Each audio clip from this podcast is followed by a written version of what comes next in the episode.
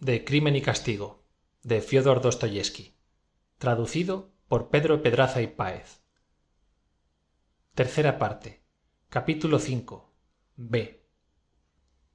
No no es eso comenzó a decir con tono sencillo y modesto. Confieso no obstante que ha reproducido usted con bastante exactitud mi pensamiento y hasta si usted quiere diré que con mucha exactitud pronunció estas últimas palabras con cierta satisfacción. Lo que yo no he dicho como usted me hace decir es que las personas extraordinarias tengan absoluto derecho para cometer en todo caso cualesquiera acciones criminales.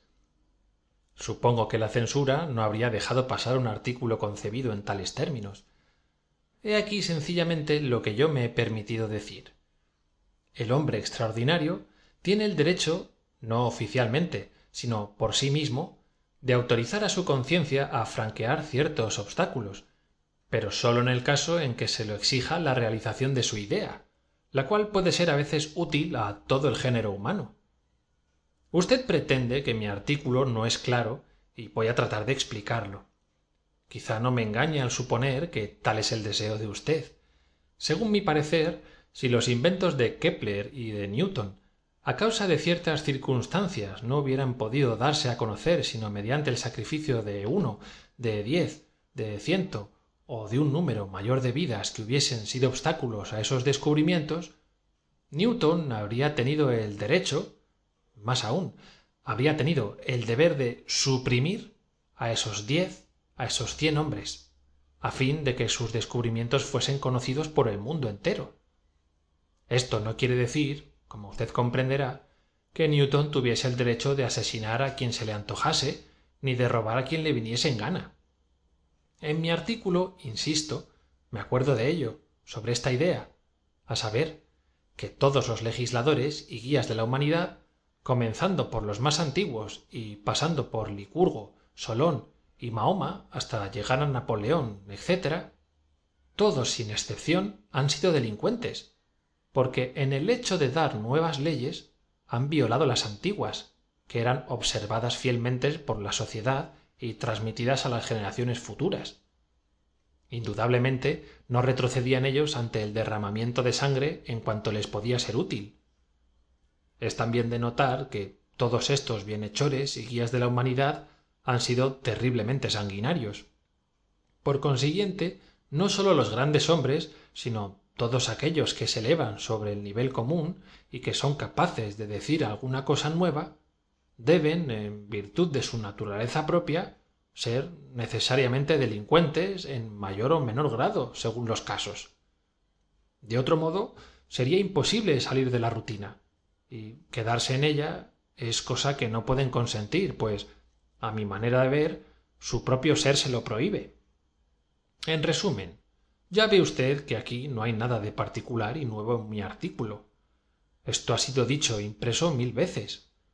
En cuanto a mi clasificación de personas en ordinarias y extraordinarias reconozco que es un poco caprichosa pero dejo a un lado la cuestión de cifras a la que doy poca importancia. Creo únicamente que en el fondo mi pensamiento es justo. Este pensamiento se resume diciendo que la naturaleza divide a los hombres en dos categorías la una inferior la de los hombres ordinarios cuya sola misión es la de reproducir seres semejantes a sí mismos. La otra superior que comprende los hombres que poseen el don o el talento de hacer oír una palabra nueva. Claro es que las subdivisiones son innumerables pero las dos categorías presentan rasgos distintivos bastante determinados. Pertenecen a la primera de una manera general los conservadores los hombres de orden que viven en la obediencia y que la aman. En mi opinión están obligados a obedecer porque tal es su destino y porque tienden según sus medios y porque esto no tiene nada de humillante para ellos. El segundo grupo se compone exclusivamente de hombres que violan la ley o tienden según sus medios a violar. Sus delitos son naturalmente relativos y de una gravedad variable la mayor parte reclama la destrucción de lo que es en nombre de lo que debe ser. Mas si por su idea deben verter la sangre y pasar por encima de cadáveres pueden en conciencia hacer ambas cosas en interés de su idea por supuesto. En este sentido mi artículo reconocía el derecho al crimen. Recuerda usted que nuestro punto de partida ha sido una cuestión jurídica por otra parte no hay que inquietarse mucho casi siempre la masa les niega ese derecho los decapita o los cuelga y obrando de esta suerte cumple con mucha justicia su misión conservadora hasta el día si bien es verdad que esta misma masa erige estatuas a los supliciados y los venera alguna que otra vez. El primer grupo es siempre dueño del presente el segundo lo es del porvenir. El uno conserva el mundo y multiplica a los habitantes el otro mueve al mundo y lo conduce a su objeto. Estos y aquellos tienen absolutamente el mismo derecho a la existencia y viva la guerra eterna. Hasta la nueva jerusalén por supuesto. De modo que usted cree en la nueva jerusalén. Sí que creo respondió enérgicamente raskolnikov que durante su largo discurso había tenido los ojos bajos mirando obstinadamente un punto del tapete y cree usted en dios perdóneme usted esta curiosidad. Sí que creo repitió el joven mirando a porfirio. Y en la resurrección de lázaro sí. Por qué me lo pregunta usted y cree usted al pie de la letra al pie de la letra. Dispense usted que le haga estas preguntas. Esto me interesaba pero permítame vuelvo al asunto de que hablábamos antes. No se ejecuta siempre a esos hombres extraordinarios. Hay algunos por lo contrario que que triunfan en vida. Oh sí esto ocurre y entonces son ellos los que llevan al suplicio a los otros cuando es preciso. Y a decir verdad ese es el caso más frecuente. En general la observación es muy exacta. Muchas gracias pero dígame usted cómo pueden distinguirse los hombres extraordinarios de los ordinarios traen al nacer alguna señal soy de parecer que convendría un poco más de exactitud una limitación en cierto modo más clara. Dispense usted esta inquietud natural en un hombre práctico y bien intencionado pero no podrían llevar un traje particular un emblema cualquiera porque figúrese usted si se produce una confusión si un individuo de una categoría se figura que es de otra y se pone según la expresión feliz de usted a suprimir todos los obstáculos eso ocurre con mucha frecuencia. Esa observación es más sutil aún que la primera. Muchas gracias. No hay que darlas. Pero considere usted que el error sólo es posible en la primera categoría. Es decir en aquellos que he llamado quizás con impropiedad hombres ordinarios. No obstante su tendencia innata a desobedecer muchos de ellos por efecto de un juego de la naturaleza se consideran hombres de vanguardia demoledores y se creen llamados a hacer oír la palabra nueva.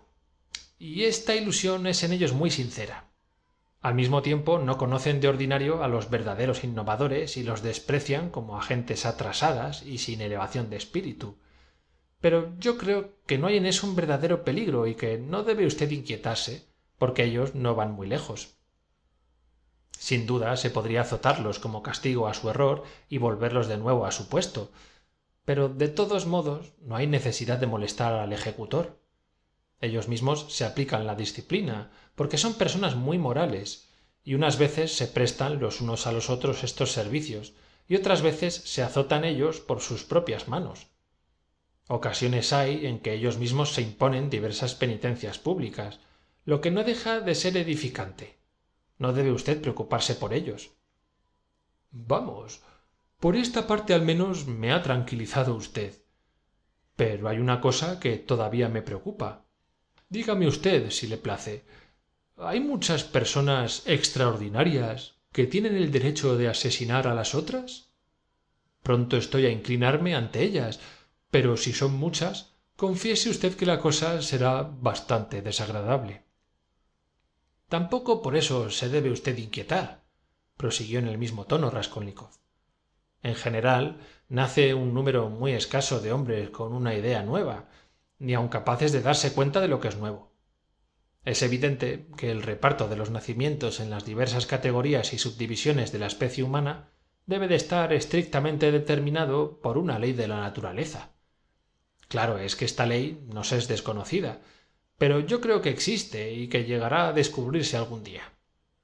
Una enorme masa de gente sólo ha venido a la Tierra para dar al mundo, después de largos y misteriosos cruzamientos de razas, un hombre que, entre mil, poseerá alguna independencia. A medida que va aumentando el grado de independencia, no se encuentra más que un hombre por cada diez mil o por cada cien mil. Son cifras aproximadas. Se cuenta un genio entre muchos millones de individuos, y quizás pasan millares de millones de hombres sobre la Tierra antes de que surja una de esas altas inteligencias que renuevan la faz del mundo. En una palabra, yo no he ido a mirar en la retorta en que todo esto se opera, pero hay, debe de haber una ley fija. En esto no puede existir el azar. Pero, ¿qué es eso? ¿Os estáis burlando los dos? gritó Razumiquín. Esto es una comedia. Se están divirtiendo el uno a costa del otro. Hablas con formalidad, Rodia. Sin responderle, Raskolnikov levantó hacia él su rostro pálido en que se pintaba cierta expresión de sufrimiento. Al observar la fisonomía tranquila y triste de su amigo, Razumiquín encontró extraño el tono cáustico, provocador y descortés que había tomado Porfirio. Luego dijo Sí, amigo mío, en efecto esto es serio. Sin duda tiene razón al decir que no es nuevo y que se parece a todo lo que hemos oído y leído mil veces pero lo que hay en ello verdaderamente original y que te pertenece realmente es siento decirlo eso del derecho a derramar sangre que concedes o prohíbes perdóname con tanto fanatismo he aquí por consiguiente el pensamiento principal de tu artículo esa autorización moral de matar es a mi entender más espantosa que lo sería la autorización legal o oficial exacto más espantosa afirmó Porfirio. No, la expresión ha ido más allá de tu pensamiento. No es eso lo que has querido decir. Yo leeré tu artículo. Sucede que, hablando, suele ir uno más lejos de lo que se proponía. Tú no puedes pensar tal cosa. Yo lo leeré. No hay nada de eso en mi artículo. Apenas he tocado esa cuestión, dijo Raskolnikov. Sí, sí, repuso el juez. Ahora comprendo, sobre poco más o menos, la manera que tiene usted de considerar el crimen, pero perdone usted mi insistencia. Si un joven se imagina ser un licurgo o un Mahoma futuro, no hay que decir que comenzará por suprimir cuantos obstáculos le impidan cumplir su misión. Ese tal me diría yo emprendo una larga campaña y para una campaña hace falta dinero. Esto supuesto se procuraría recursos ya adivina usted de qué manera. Al oír estas palabras, Zametov refunfuñó no sabemos qué en su rincón. Raskolnikov no le miró siquiera.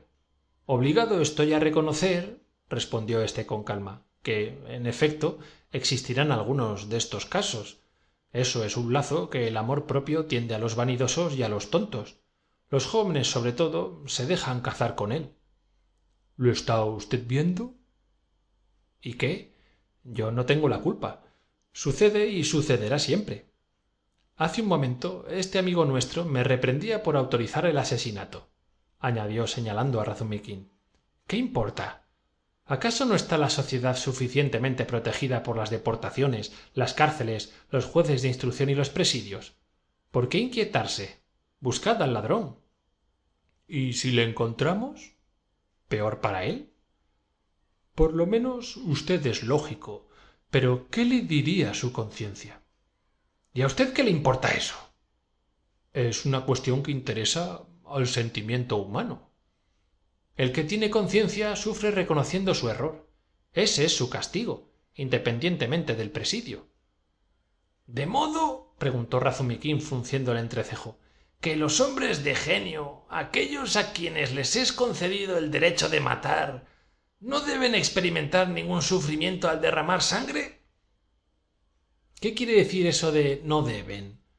El sufrimiento no se permite ni se prohíbe.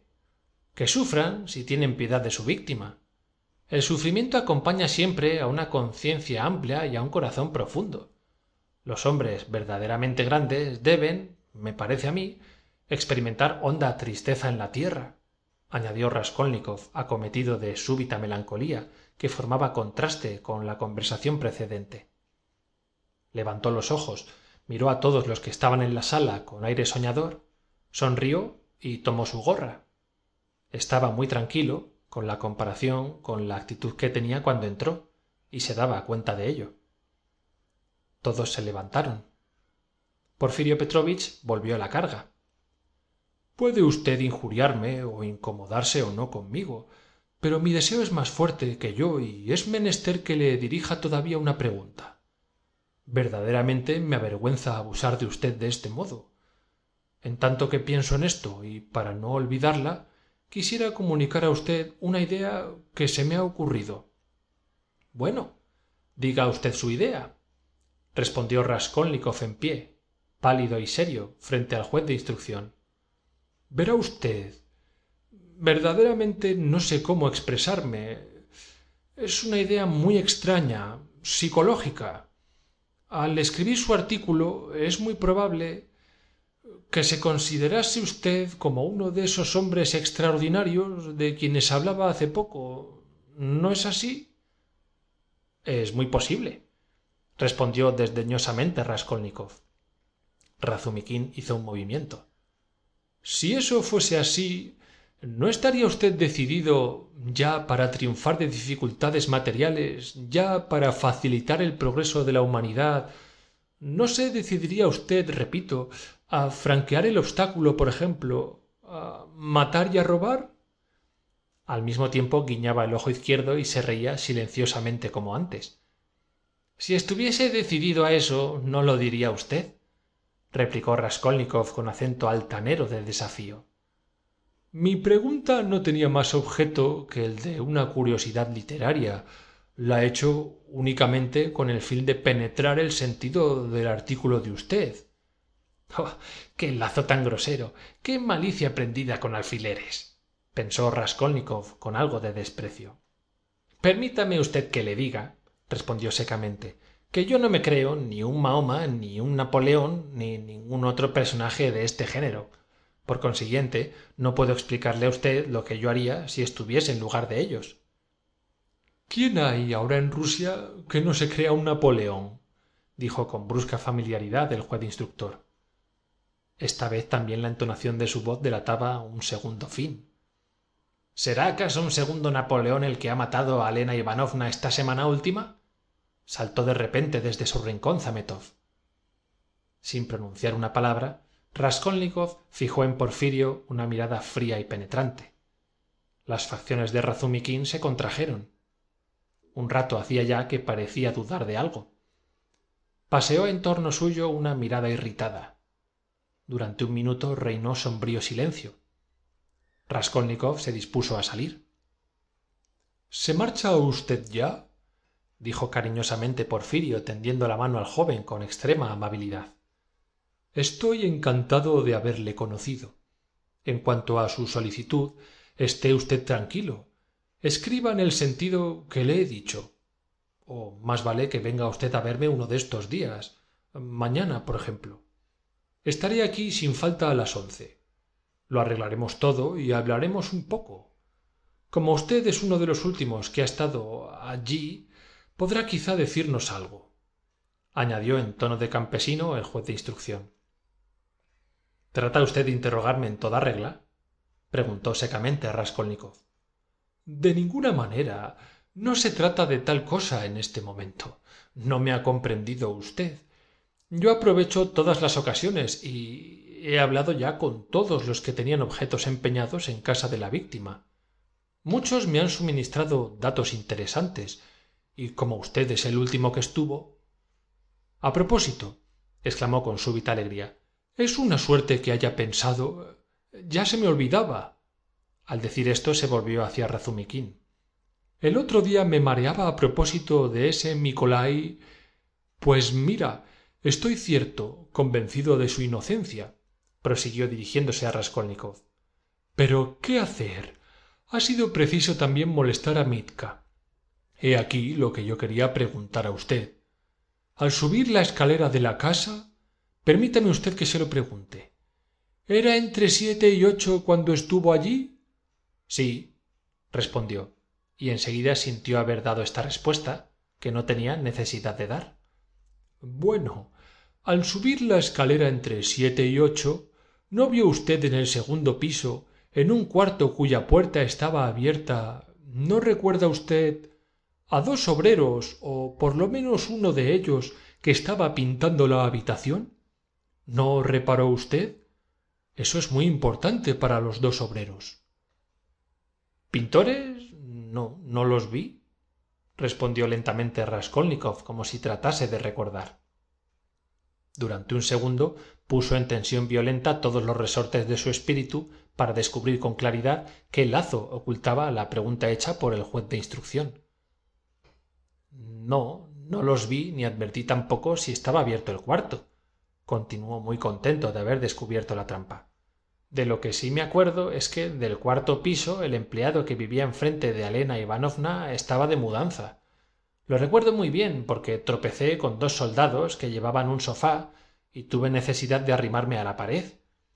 Pero lo que es pintores no recuerdo haberlos visto ni tampoco de si alguna puerta estaba abierta. No no lo vi. Pero qué estás diciendo gritó de repente razumiquín que hasta entonces había estado como reflexionando. Si fue el mismo día del asesinato cuando los pintores trabajaban en ese cuarto y rodia estuvo dos días antes en la casa por qué le haces esa pregunta calle pues es verdad he confundido las fechas exclamó porfirio dándose una palmada en la frente. Qué diablos este asunto me hace perder la cabeza añadió a modo de excusa dirigiéndose a raskolnikov. Es tan importante saber si alguno los ha visto en el cuarto entre siete y ocho que sin pararme a reflexionar he creído obtener de usted esta aclaración. He confundido los días. Pues convendría fijarse más gruñó razumiquín estas últimas palabras fueron dichas en la antesala. Porfirio acompañó amablemente a sus visitantes hasta la puerta estos estaban tristes y sombríos cuando salieron de la casa y anduvieron muchos pasos sin cambiar una palabra. Raskolnikov respiraba como hombre que acababa de atravesar por una prueba penosa